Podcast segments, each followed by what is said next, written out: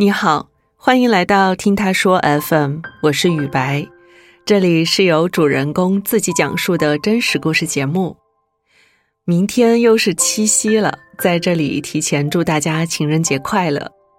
每年到了这个时候啊，大家都会讨论一个问题：到底什么是爱情呢？有人说爱情是一个自我麻痹的陷阱，有人说爱情是命中注定。当然，一千个听众就有一千个哈姆雷特，我们也没有正确答案。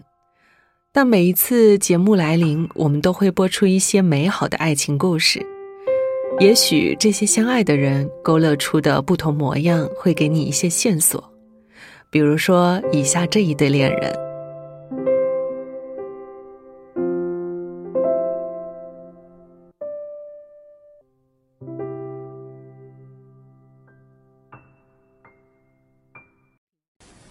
不要嫁给别人，千万要嫁给我，千万不可以嫁给别人，一定要嫁给我。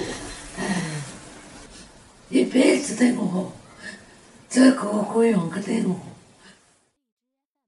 你刚才听到的是一对老年夫妻的对白，也许你听不太懂湖南方言，在这里我给大家翻译一下。爷爷说：“你下辈子一定还要嫁给我。”而奶奶则大方的回应说：“你对我太好了，下辈子还要在一起。”今年爷爷八十四岁，奶奶七十四岁。他们已经共同走过了四十年的岁月，四十年的风风雨雨，是什么让他们依然恩爱如初呢？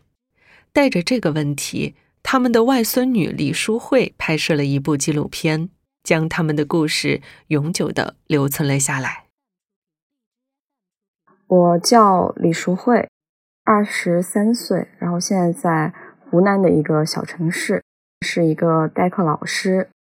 我外公是比外婆大十岁的，外婆是已经七十四岁了，然后外公是八十四岁。他们两个不是那种很相似的人，性格啊都差的比较多。我外公是一个很理智的人，有军人那种铁血、比较雷厉风行的一面。我外婆呢就相反，是一个非常敏感、非常热心肠的人。外公呢是一名退伍的军人。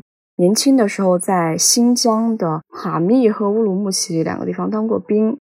然后外婆本来很早就做了一名初中的数学老师，但是因为后面两个人异地很多年，我外婆就牺牲了自己，就去新疆随军，改变了自己的职业，在供销社改做了一名会计。随军了之后的四五年的样子，我外公就。回来地方的武装部，然后我外婆也继续在地方上面担任相应的工作。我的外公外婆是别人介绍认识的。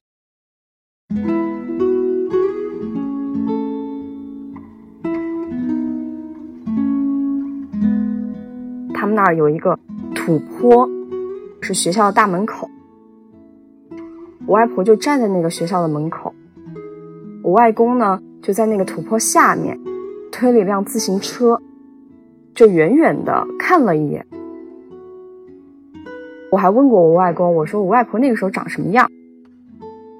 他说他只有一个大概的印象，就是穿了一身深蓝色的衣服，然后扎了一个又黑又长的麻花辫，觉得这姑娘很害羞。然后我问我外婆，我说你有没有看到我外公什么样子？是不是因为我外公的时候年轻的时候长得特别帅，你嫁给他？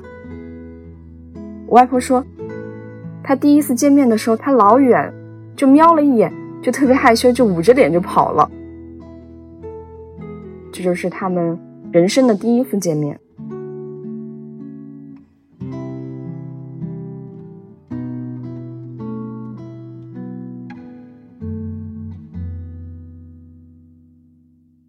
我外婆。十六岁，外公二十六岁。那个时候农村结婚都比较早，但是我外婆她觉得还是太年轻了，没有必要那么早的去结婚，回归到家庭。第二次见面就是也是比较有缘分吧。外公三十四岁，外婆二十四岁的时候，两个人又通过不同的人介绍，又见了彼此一面，就觉得说还不错，然后也知道了对方的家世背景，聊了一两次天吧，很快的就结婚了。我出生已经是他们退休之后了，就五六十岁了。在我小时候的眼光看来，就是我外公外婆就是没有工作。我外公的日常呢，就是看一下电视，然后每天最大的任务就是做饭、打扫卫生，然后带我出去玩儿。我外婆几乎是没有做过什么家务的，就是在我外公退休之后，我每天的日常就是出去打麻将。我外公完全不阻拦。他对我外婆是，甚至可以说是有点宠溺的。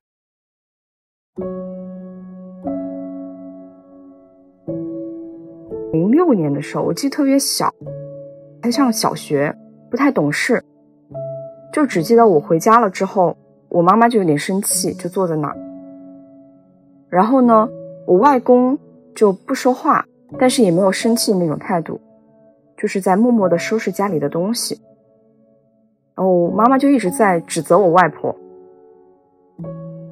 我外婆被骗了，有一个江湖术士的那种感觉，就是他跑到我外婆面前，跟她说：“我舅舅有血光之灾，说的很夸张很严重，说我们家里人都会身体很不好，大概就是你要把家里的钱呐、现金啊，包括一些有用的东西、值钱的东西都拿出去。”那我外婆呢，就二话不说。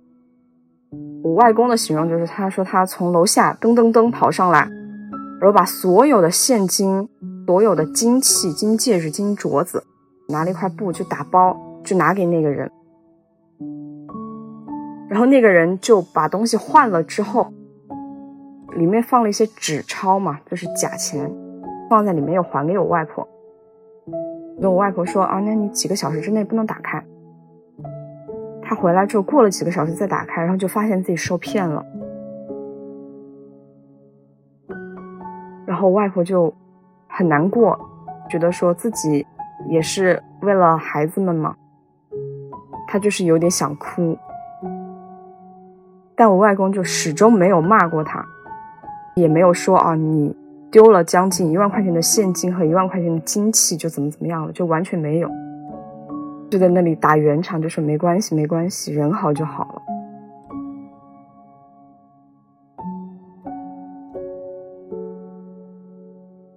我看到他们日常在一起就是很温馨的，几乎是从来没有吵过架，也从来没有说嫌弃过对方，没有分床睡过，而且也会非常照顾对方的情绪。对对方年轻的时候做了什么决定，或者说，比方说你没有顾家庭呢，那种互相指责是从来没有过的。我就问过他们，你们觉得你们婚姻能维持那么长久、那么甜蜜的一个秘诀是什么？他们大概跟我说的就是，他说他们觉得夫妻双方是相互扶持的，要相互体谅的。他们就是觉得，那我选择了跟你在一起，我就一条路走到黑。是我选择的你，所以我对你从来都不会有任何怨言。而且我问过我外公，我说他觉得最高兴的一件事是什么事儿？他说他最开心的时候就是我外婆笑的时候。他说因为我外婆笑起来就眼睛眯眯的，特别甜。那么多年他都一直觉得能逗我外婆笑，他就很快乐很幸福。某一天我舅舅的。儿时的朋友都来我们家庆祝我舅舅的生日，他们就回忆了一下他们那个时候那种质朴的、美好的，甚至物质条件不太丰足，但是人们又很纯真的那个时代。外婆就说：“哎，他们前两天都还刚好说到这个。”我外公就不说话，然后就笑眯眯的看着我外婆。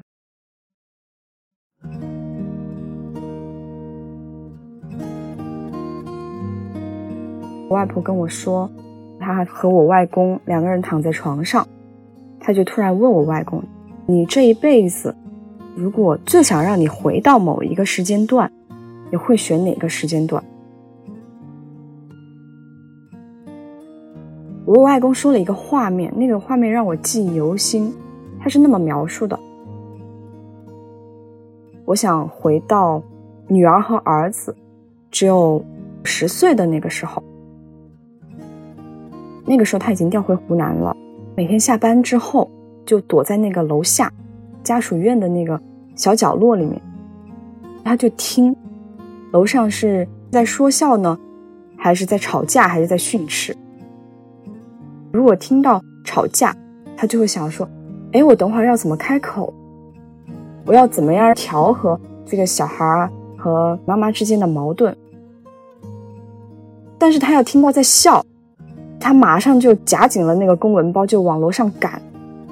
他就想说：“哎，我想听听他们在笑什么，他们一定很开心。”他想马上就看到我外婆开心啊，孩子欢笑的那个样子。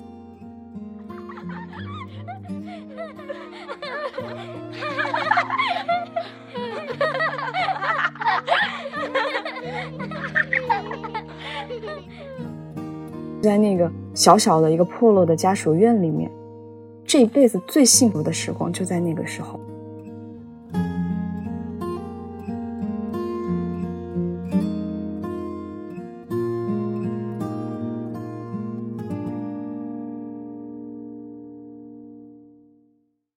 一二年，很突然，外婆身体有点不舒服，检查出来呢肾衰竭。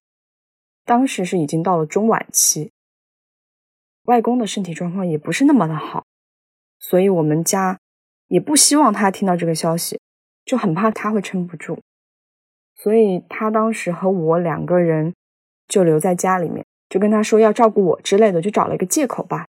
他就是知道他得了一个病，但具体是什么病、有多严重，我们家的人都没有跟他讲。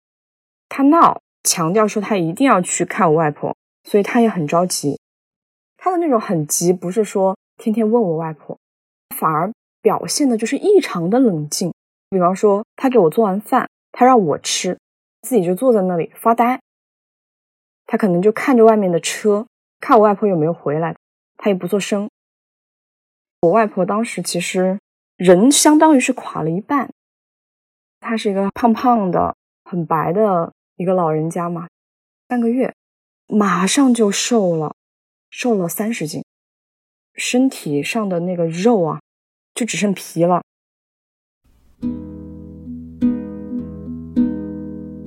当时是上午，外公就坐在那个副驾驶上，然后我们一路上过去，他也没有问什么问题，他就一直看着窗外，很冷静，直到看见我外婆，他一进去。一推门，一看到人，就开始喊：“哎，何爹，就是说何奶奶，怎么一下子瘦成这个样子了？有什么好担心的？饭都不吃了，在医院住的怎么样？医院的饭好不好吃啊？肯定没有我做的好吃吧？”情绪就是很异常的高昂，就是他想逗他开心的那种。我外婆当时情绪是比较平静的。往常如果外公这么和他说话的话，他要么就是开始笑啊，或者要么就是开始就说这个傻子啊，干嘛声音那么大？但是他当时这两种情绪都没有，就是说说了不要你来，你怎么又来了？到医院来干嘛？到医院来又不是好事。外婆差不多待了两周，她就出院了。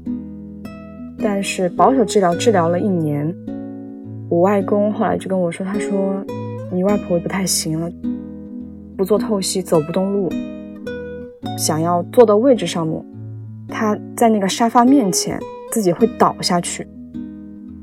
所以后面就开始去医院做透析了。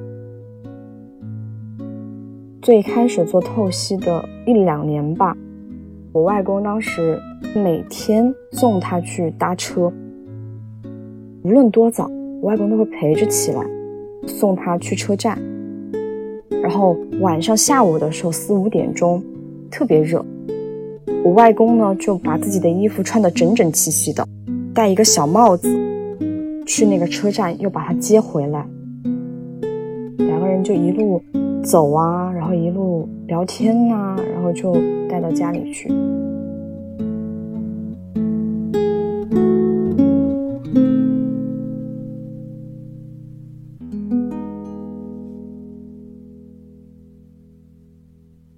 二零一九年七月份，外婆做透析已经做了六年了，也是回归到了之前像没有做透析一样的状态，情况就非常的恶化。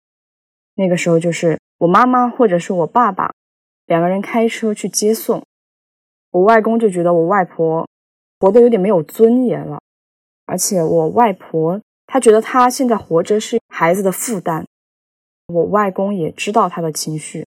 外公就说想要做眼睛的手术。外公的眼睛是有白内障和青光眼，他的右眼是瞎了的，只能靠左眼能模糊的看见一点东西。之前他六十多岁的时候，我们就建议他去做，他觉得没有必要，他就说我年纪那么大了，瞎了就瞎了，呃，谁在乎，无所谓嘛。那个时候我就问他，我说你为什么要做这个手术啊？他当时给我的回答是。他想把他的眼睛做好，他要买一辆那种小的代步车，可以每天送我外婆去医院，然后接我外婆，不用你们再来帮忙。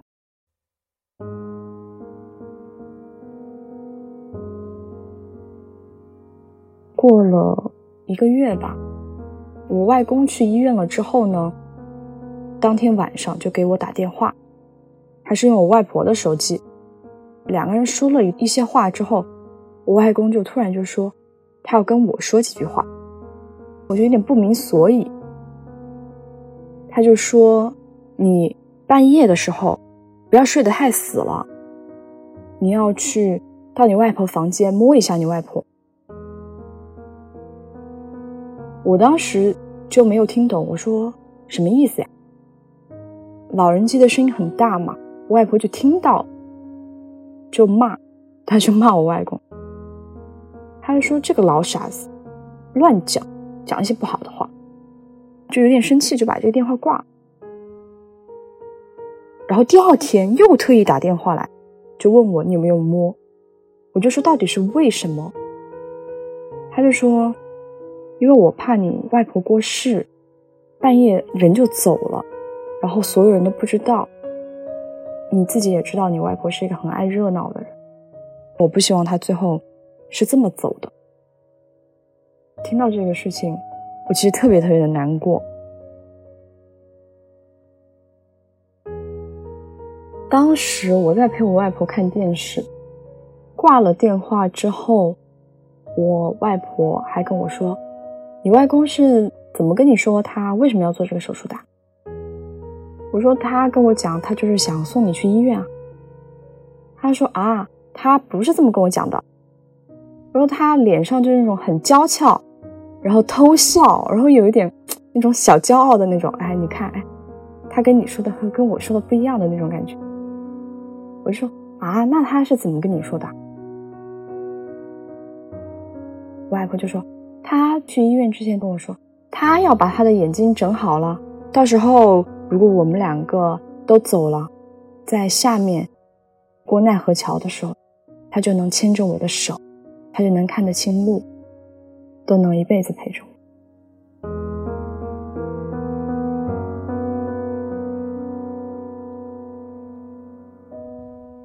我大受震撼，我外公在我面前不是这样子的，他在我面前就是一个有点严肃但往往会开玩笑的。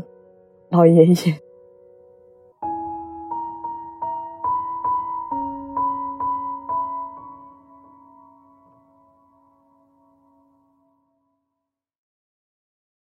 他们有的时候会看电视剧嘛，或者看一些综艺嘛。然后我外婆有时候在电视剧里面看到别人穿婚纱，然后就说：“哎，他们看起来很幸福呀。”然后外公就一直说：“他说他希望在金婚的时候。”能够办一次婚礼，但是随着外婆身体情况的慢慢恶化，变成了一个没有办法实现的事情。我当时就想说，那我能做一点什么呢？我想说，如果我能记录一点东西就好了。办不成婚礼没关系，我们可以拍一次结婚照，至少圆了他们两个的梦想。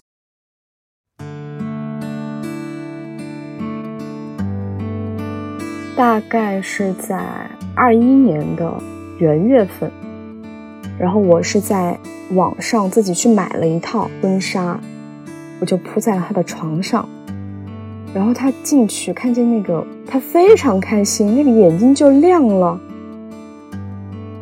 然后，但是他马上接着说的话就是说：“这个我穿不上，我现在这个年纪，哎呀，干嘛要花这个钱？不好看什么什么的。”但其实有点口是心非，然后我还是给他穿上。穿上了之后，就从他的房间到客厅有一个走廊。他从那个长长的黑暗的走廊走出去。我外公当时在做饭，我就说：“外公，外公，你出来，你看一眼。”他说：“看什么？”然后他走出来，真的就是那个他的眼睛亮了。然后他就开始笑，就一边拿着铲子，一边就是上下打量，就又看着他的脸啊，又看看这个衣服啊。然后外婆就说：“哎呀，别讲这个话了。”外公就一直在说：“太漂亮了，太漂亮了。”然后他就亲了我外婆两下。把武器传承百年艺。使得追藤追风片具备了独一无二的生趣味。第二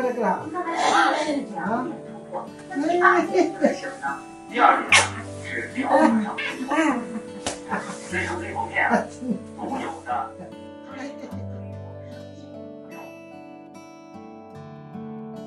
我外婆就很害羞，她就觉得啊，在晚辈面前怎么可以亲我？然后他就把头埋在我外公身上，然后就一边害羞一边就在笑。外公就是丝毫不掩饰他的那种眼睛里面的赞赏，或者说在他眼里的那种爱。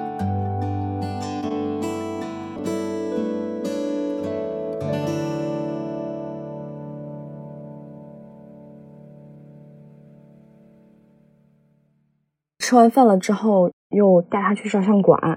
我们给我外公买了一束鲜花，结果我外公一进来就问我们：“我要不要跪下来求个婚呐？”然后我们就说：“好啊。”然后我爸妈在旁边，我妈说：“不行不行不行，你身体不行。”然后外婆就在那里哈哈大笑。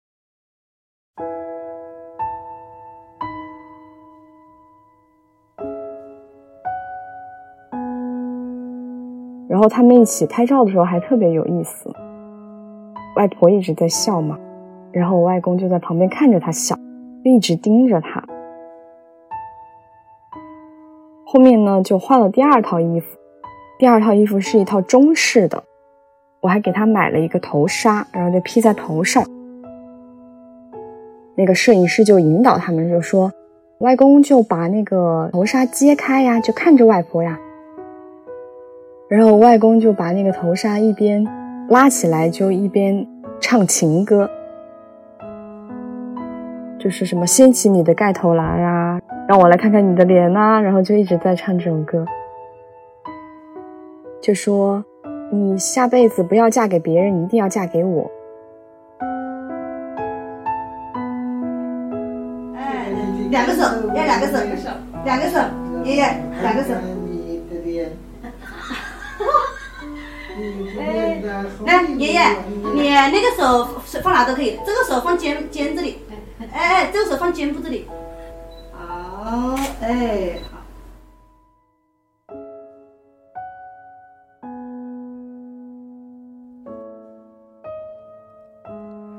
给外公外婆拍婚纱照的计划，甚至超出了李淑慧的预期，两位老人的甜蜜也羡煞旁人。现在外公外婆的身体情况都不太乐观，但他们对此表现得非常平静。人到晚年，能有最爱的人陪在身边，仿佛就可以抵御对生老病死的恐惧。上个世纪的爱情，没有那么多一见钟情、电光火石，只是因为合适就能相伴一辈子。人们常说，喜欢是乍见之欢，相爱是久处不厌。明天就是七夕了，祝愿大家都能找到那个既有乍见之欢，又能久处不厌的意中人。如果你也有甜蜜的爱情故事，欢迎在我们的评论区留言，或是到节目中来讲述。你现在正在收听的是真人故事节目《听他说 FM》，我是主播雨白。跟本故事有关的更多的细节、图片和文字，我们都在公众号“听他说 FM” 同步推送，欢迎关注。加入我们的听友群，您可以先添加微信号 “ttsfm 二零二零”，也就是“听他说 FM” 的拼音缩写 “ttsfm”，后面加数字二零二零，制作人就会将你拉进我们的群聊。如果你想分享你的故事，或是倾诉你的困惑，请跟我们联系。愿你的每个心声都有人倾听，每个故事都有回音。